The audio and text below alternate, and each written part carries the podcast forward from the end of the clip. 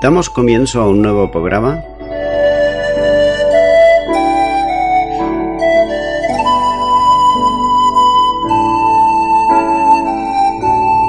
Servidores de Dios. Quien te habla es Manuel Cornejo.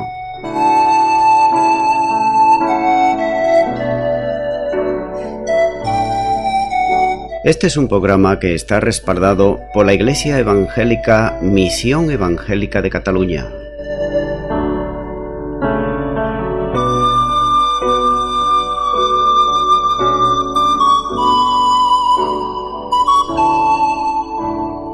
Estamos situados en la ciudad de Sabadell, en la avenida Matadepera número 239.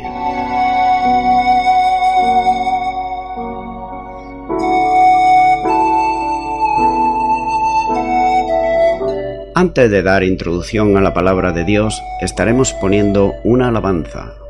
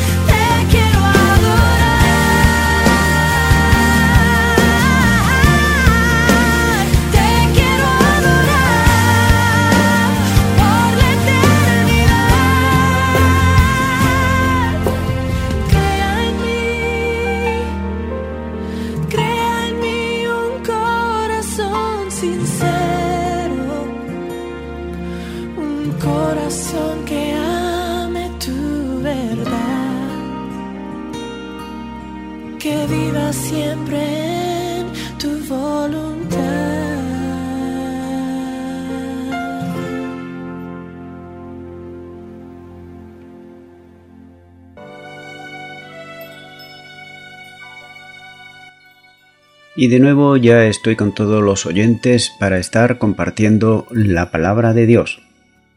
En un comentario expositivo, versículo a versículo. Por tanto, en esta ocasión será en el libro de los Salmos. Continuamos, pues, con el Salmo capítulo 2 y versículo 10, donde nos dice la palabra de Dios. Ahora, pues, oh reyes, sed prudentes, admitid amonestación, jueces de la tierra Comienza diciendo este versículo, Ahora pues, oh reyes, ser prudentes.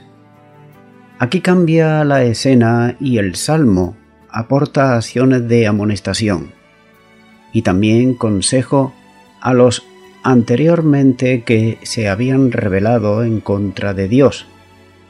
Por tanto, ahora se le amonesta a que obedezcan y a que rindan pleitesía a aquel contra el cual ellos anteriormente se habían rebelado.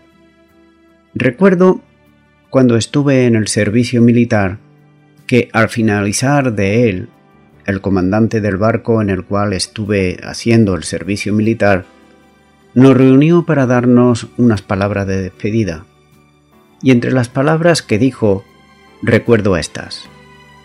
Lo mismo que vosotros habéis estado bajo mis órdenes, yo también estoy bajo las órdenes del almirante. Y él, el almirante, a su vez está bajo las órdenes del ministro. Y el ministro, a su vez, está bajo las órdenes del rey. Y el rey, a su vez, está bajo las órdenes del pueblo y también de Dios. Eclesiastés 5.8 dice, Si opresión de pobres y perversión de derecho y de justicia vieres en la provincia, no te maravilles de ello, porque sobre el alto vigila otro más alto, y uno más alto está sobre ellos. Esto nos muestra bien claro que siempre hay alguien que está por encima de nosotros, bien sea un superior en cualquier lugar. Pero hay que notar que por encima de todo está el Señor, ya que Él es el soberano, el creador, el hacedor de todas las cosas. Además, es el juez justo, no es como nosotros que somos injustos. Por tanto, Él juzgará, pero Él antes llama a todo hombre y toda mujer al arrepentimiento. Sigue diciendo también este versículo, ser prudentes. Siempre es cosa de sabio estar dispuesto a recibir instrucciones, no a rechazarlas. Hay muchas personas que no se les puede corregir absolutamente nada, porque se creen a sí mismos que lo saben todo y que todo lo que hacen lo hacen bien. Sin embargo, están en un error. Hacen igual que nosotros antes estábamos quizá en el error, pensando que nuestra religión era la única, la mejor, la verdadera y la que nos podía llevar al cielo. Pero cuando venimos a la palabra de Dios, hallamos que no es así. Entonces hay una controversia en nuestras vidas, y es que si no admitimos estas correcciones, pues vamos a seguir en el error. Pero si somos humildes y sabemos admitirla, iremos a la verdad. ¿La verdad quién es? La verdad es el Señor Jesús. Él dijo a sus discípulos en Juan 14, yo soy el camino, la verdad y la vida. Nótese que Él no dijo yo soy una religión o yo soy alguno más, sino que es Él el único camino, la única verdad y la única vida que hay. Y nadie, absolutamente nadie, puede ir al Padre si no es por Él. Así que vemos que siempre estas cosas de sabios, Él está dispuesto a recibir las instrucciones, es decir, a recibir la corrección. Instrucciones tiende a la salvación del alma de la persona, nada más y nada menos. Se está refiriendo aquí a la eternidad del hombre y de la mujer. Por tanto, hay que prestar muchísima atención a la palabra de Dios. Es por eso que por esta razón le dice ser prudentes, es decir, no demoréis más, no paséis más tiempo, porque el día de mañana no es de nosotros, sino que es de Dios. ¿Alguno de nosotros podemos decir que mañana vamos a estar vivos? No, absolutamente nadie. Por tanto, aquí el Señor les demanda y les pide que se apremien, que no demoren más. Antes bien, sopesar de inmediato las razones, probada y vosotros mismos sacar las conclusiones, es decir, a qué te ha llevado hasta ahora la vida que estás llevando. Es rebelarte en contra de Dios, ¿de qué te sirve? Absolutamente de nada, sino todo lo contrario. A vivir una persona que se revela en contra de Dios es una persona que está completamente frustrada, es una persona malhumorada, una persona que no se deja instruir absolutamente por nadie. Esa es la persona que se revela en contra de Dios. Así que, le sigue diciendo ya que vuestra guerra es contra el ungido, es decir, contra Jesucristo, no tiene posibilidad alguna de tener éxito.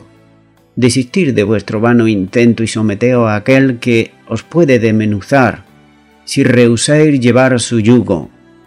Vemos que en la auténtica sabiduría humana es obedecer a Jesucristo. Y qué espantosa es la locura de aquellos que siguen siendo sus enemigos. Muchas veces podemos ver en coloquios en televisión, critican, dicen palabras groseras, palabras malsonantes, y todos contentos. Nadie dice nada. Cristo, pues todos se ponen nerviosos, y a la persona que ha hablado de Jesucristo seguramente le invitan, de una manera muy discreta, a que deje el lugar. Eso es una manera de rebelarse en contra del ungido del Señor, es decir, a rebelarse en contra de Dios. De manera que, así como Jesús es rey de reyes y juez de jueces, así también el Evangelio es el maestro de los más grandes sabios. Si alguien se considera tan poderoso como para desdeñar o no hacer caso a sus consejos, Dios lo va a reducir absolutamente a la nada. Y si alguno se considera tan sabio como para despreciar sus enseñanzas del Evangelio, va a demostrar que el que se cree a sí mismo que es sabio, en realidad es un necio. Alguien pudiera pensar, bueno, ¿qué me está diciendo que soy necio porque no creo en la Biblia? No, es la Biblia la que lo está diciendo a ti, no yo. Vemos también que Agustín de Hipona dice al respecto en cuanto a esto, que la corona jamás debe degenerar en orgullo, sino en sensatez, esto es, reyes de la tierra y poderosos, ahora que habéis alcanzado el trono, ser sensatos y admitir, oh, que os conviene, situaros por debajo de aquel que puede daros un escarmiento, es decir, aquel que es más poderoso que nadie. Así, evitaréis ejercer vuestro dominio de forma temeraria, sino prudentemente, sirviendo al Señor con todo temor y con todo temblor, sabiendo que si sois comedidos y circunspectos, alcanzaréis con toda seguridad y garantía las más puras de las dichas que puede alcanzar el ser humano pero debéis ser cautos y por todos los medios evitar ese orgullo que muchas veces os lleva a vuestra propia ruina. El Evangelio debe ocupar siempre un lugar primordial entre los dirigentes de la tierra, y los que predican deberían potenciar y dignificar su oficio, aunque ello implique riesgos, pues a veces el predicador se ve en la necesidad de expresar abiertamente su rechazo y oposición a ciertas prácticas y hacer pública su reprimenda incluso en presencia real. En otras palabras, que no hemos de quedar bien delante de los hombres y decirle palabras que le caigan bien a sus oídos, sino que hay que decir verdaderamente lo que la palabra de Dios está diciendo. Porque hay dos cosas que puede ocurrir en el oyente. Y esto diciendo palabras bonitas, palabras que le cae bien a los oídos, o palabras tal y como lo dice la Biblia. Una, que no haga caso, y otra, que se rinda a Jesucristo. Una de las dos puede ocurrir. Así que los clérigos aduladores no sirven para otra cosa que es para ser pinches en la cocina del diablo. Simplemente para esto. Continúo ahora con el Salmo 2, versículo 11, donde sigue diciendo, Servid a Jehová con temor y alegraos con temblor. Hay dos maneras distintas de servir y regocijarse en el Señor. Por un lado está el servicio egoísta y el regocijarse en el Señor, pero sin temor.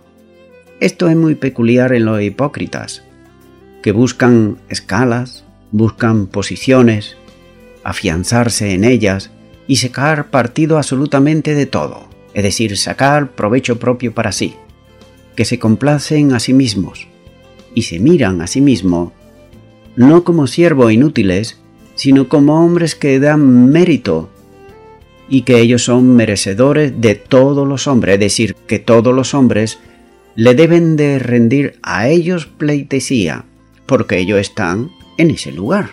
Eso es lo que ellos creen. Con respecto a ellos se dice que, en el Salmo 10, versículo 5, sus caminos son torcidos en todo tiempo.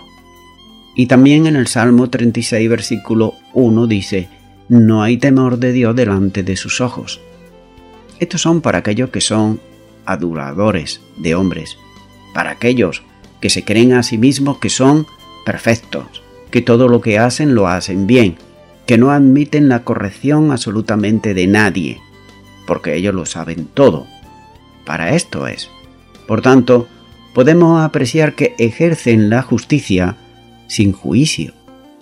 Y además se interponen impidiendo que Cristo sea el verdadero y el único juez. Aquí, en todos deben de tener ese temor y obedecer al Señor, y no ser ellos los protagonistas absolutamente de nadie. En una reunión, en la iglesia, una reunión de cristianos, siempre el protagonista y de quien se debe de hablar la figura principal es Jesucristo nuestro Señor y Salvador. Por el otro lado vemos el lado opuesto, que está en servir con temor. Pero hay que hacer notar que el temor de los santos no es miedo.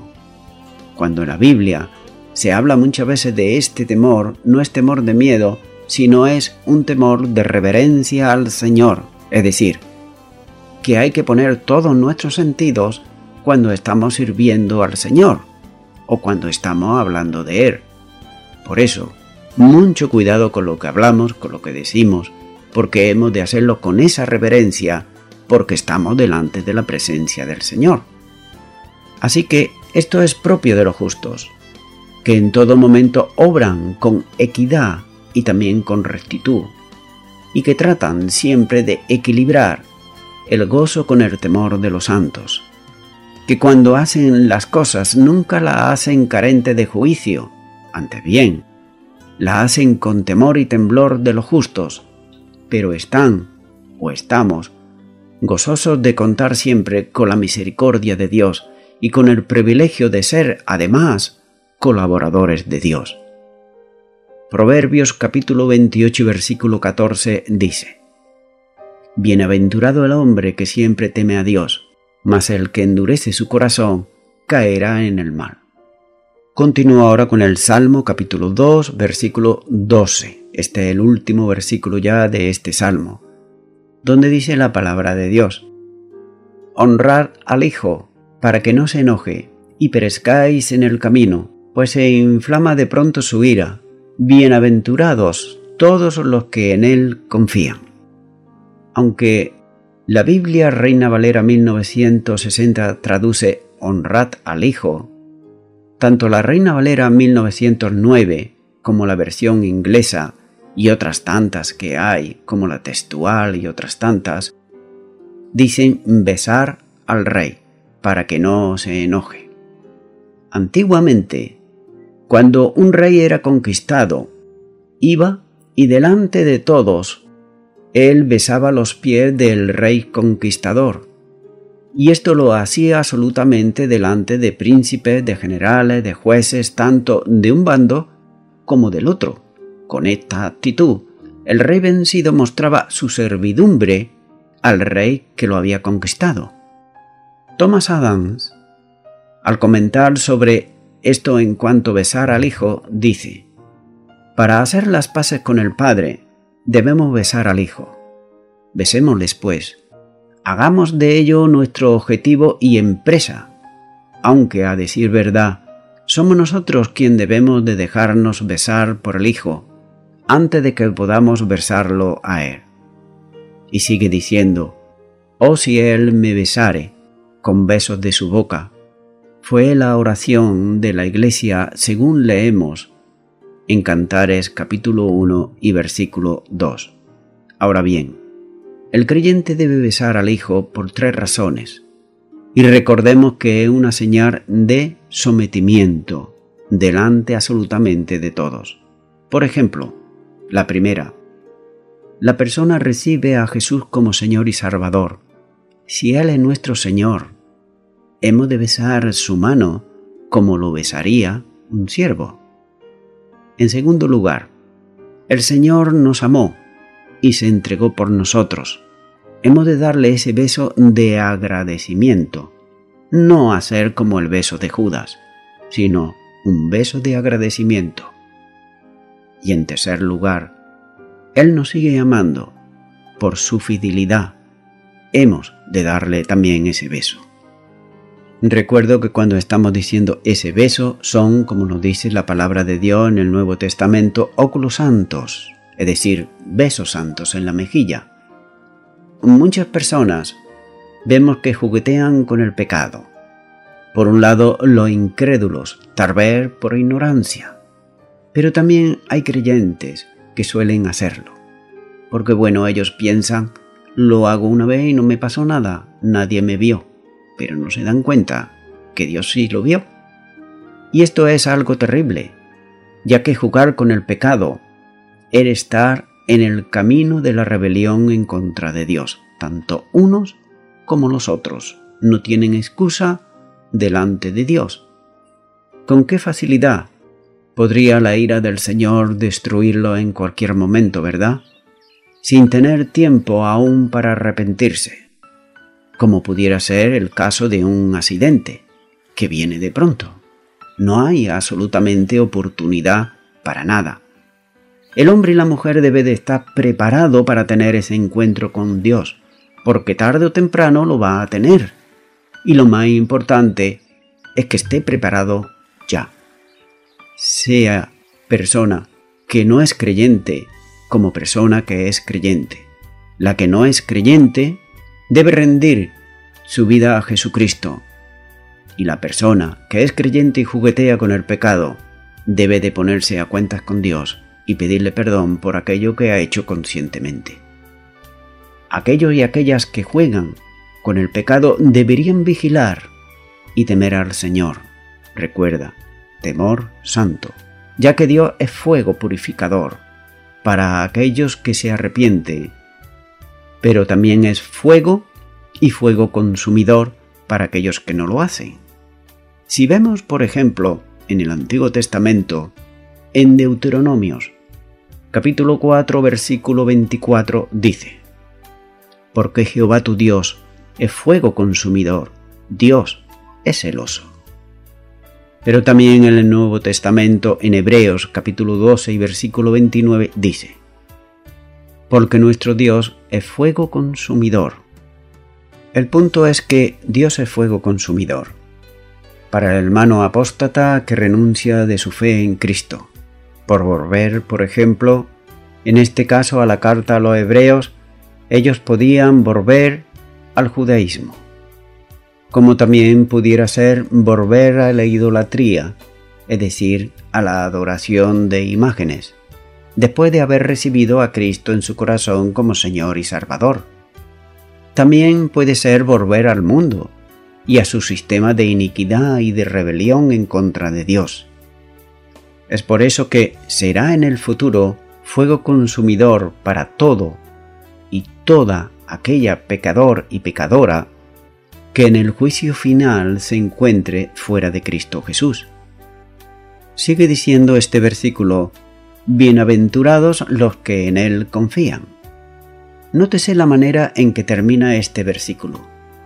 Después de habernos invitado a besar al Hijo, y cuando lo hacemos en la manera de humillarnos delante de Él, reconociendo su poder absoluto, para que no se enoje y perezcamos por ser nosotros orgullosos e intransigentes, entonces, ¿tenemos entonces asegurada nuestra parte en esta bienaventuranza? ¿O confiamos verdaderamente en Él? ¿No hemos verdaderamente rendido a Él? Tanto en cuanto más no hayamos rendido a Jesucristo y hayamos depositado toda nuestra confianza en Él, mayor será nuestra confianza en que somos bienaventurados en Cristo Jesús, Señor nuestro. Por otro lado, hay que hacer notar que en este Salmo 2 hay cuatro voces. Sí, cuatro voces. Por ejemplo, los versículos 1 al 3 nos están hablando de la voz del mundo, ese mundo reverde hacia Dios y hacia su ungido. Esa es la voz del mundo. Luego encontramos los versículos 4 al 6 que nos habla de la voz del Padre, que dice que Él se ríe al ver la necedad del hombre, al querer luchar en contra de Él. Los versículos de 7 al 9 hallamos la voz del Hijo, y nos revela una conversación en privado con el Padre, y lo presenta como heredero, como rey y como guerrero. Pero también estos dos últimos versículos, en los cuales estamos, hallamos la voz del Espíritu Santo, que le urge a los reyes y príncipes, jueces y a todo el mundo en buscar a Dios y amarle y a servirle. Así que podemos notar que el primer salmo establece el contraste entre el justo y los malos. En este segundo salmo hallamos amontonamiento y desobediencia tumultuosa que arrastra al mundo y a la exaltación garantizada del Hijo de Dios.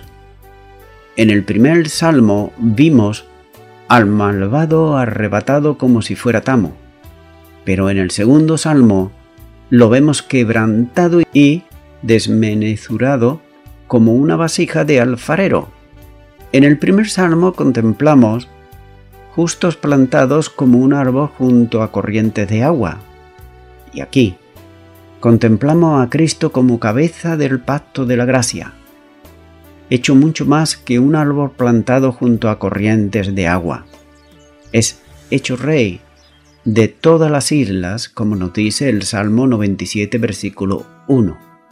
Y todos los paganos se inclinan ante él besando el polvo de sus pies, en tanto que, otorga su bendición a todos los que en Él han puesto su confianza. Pero ambos salmos merecen una mayor atención puesto que ambos constituyen, de hecho, el prefacio de todo el libro de los salmos. También hallamos que hasta este punto vemos que algunos de los antiguos llegaron a confundirlos, ambos salmos, y considerarlos como uno solo sin embargo, no hay duda de que se trata de dos salmos distintos, como queda bien claro porque el apóstol Pablo se refiere explícitamente a este salmo como el Salmo segundo, como dice en Hechos capítulo 13 y versículo 13. Así que, el Salmo primero nos muestra el carácter y la posición de los justos, mientras que a continuación el Salmo segundo nos enseña que los salmos son mesiánicos y hablan de Cristo el Mesías, el príncipe, que ha de reinar desde el río hasta los confines de la tierra, como dice el Salmo 72 y versículo 8. Ambos salmos contienen una misión profética, diferida en el tiempo de ellos, podemos estar absolutamente convencidos de ello. Y voy concluyendo ya con esto, en estos últimos versículos, los versículos 10 al 12, como he dicho anteriormente, hemos visto la voz del Espíritu Santo que le urge a los reyes, príncipes y jueces, y a todo hombre, en que busquen a Dios, a amarle y a servirle. En el Nuevo Testamento hallamos en el capítulo 16, versículo 8 del Evangelio de Juan, hallamos ahí que Jesús le está hablando a sus discípulos y le dice algo. Le está diciendo, y cuando Él venga, convencerá al mundo de pecado, de justicia y de juicio. Naturalmente, como he dicho, está hablando del Espíritu Santo de Dios, ya que Él continúa con más intensidad que nunca en estos tiempos, tratando de convencer al mundo. ¿Y por qué con mayor intensidad? Porque el tiempo se va acortando para la venida del Señor Jesús. Es por eso que lo hace con mayor intensidad, siempre lo ha hecho con intensidad, pero ahora muchísimo más, no solamente Él, sino moviendo también a su iglesia los medios de comunicación que el Señor nos proporciona, como es este caso, para poder llevar el Evangelio y las buenas noticias a toda alma que aún no le ha recibido. Lo que está tratando el Espíritu Santo de Dios es de convencer a los reyes, a los gobernantes, a los poderosos, a los jueces, a todo hombre y a toda mujer, a que busquen a Dios. Note que dije buscar a Dios, nunca jamás en buscar una religión. Fíjate bien en esto. Los judíos ya tenían una religión, pero esto no les salvaba, ni les servía, ya que la religión, que era la ley, solamente le mostraban que eran pecadores y tenían que arrepentirse delante de Dios. Nada pero no podían ser salvos.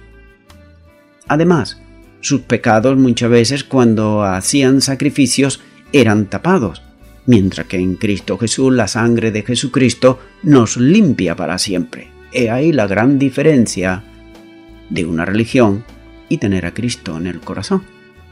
Es por eso que Cristo vino y dio su vida en la cruz, porque si la religión salvara, entonces no hacía falta que hubiese venido Jesucristo aquí a la tierra para dar su vida y morir por el pecador. Pero Él vino y dio su vida voluntariamente, anunció el Evangelio, murió en la cruz del Calvario, pero también resucitó de entre los muertos. Amigo y amiga oyente que me estás escuchando en este momento, si tú realmente estás buscando a Dios y el Espíritu Santo te ha convencido de pecado, ahora, por un acto de fe de tu parte, tú puedes orar conmigo para recibir a Jesucristo en tu corazón como Señor y Salvador. Solamente tienes que orar y repetir esta oración que yo voy a decir. Ora conmigo y día y a dónde estás. Señor Jesucristo, hasta ahora he estado buscando a Dios y no lo he encontrado. Lo he buscado, como bien sabes, de muchas maneras y en distintos lugares.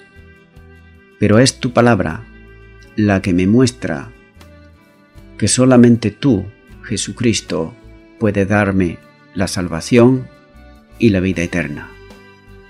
Por esto, yo te pido perdón por todos mis pecados y me arrepiento de ellos.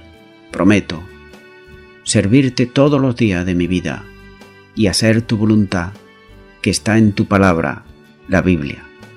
Y yo te doy gracias. En tu nombre. Amén.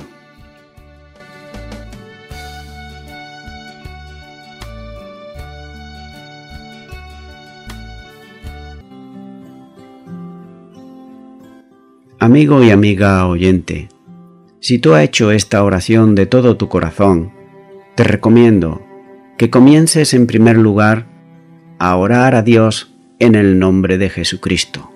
Orar a Dios no es rezar, sino que es hablar con una persona. También te recomiendo que leas la palabra de Dios. Comienza por los evangelios si no lo has hecho nunca. Y también te recomiendo que para que puedas crecer espiritualmente, te congregues en una iglesia cristiana evangélica donde se predique, se enseñe y se practique la sana doctrina y la palabra de Dios. Congrégate ahí y con el tiempo crecerás espiritualmente y podrás servir al Señor Jesucristo. Que Dios te bendiga. Y a toda la audiencia, nuevamente, ya me estoy despidiendo de todos ustedes y será hasta el próximo programa. Que Dios os bendiga a todos.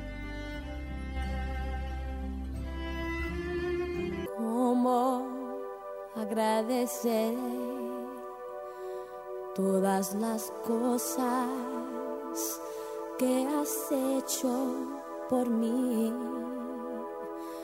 cosas inmerecidas que dice para mostrar tu amor por mí, las voces de un millón de expresará mi gratitud, lo que soy y lo que anhelo ser.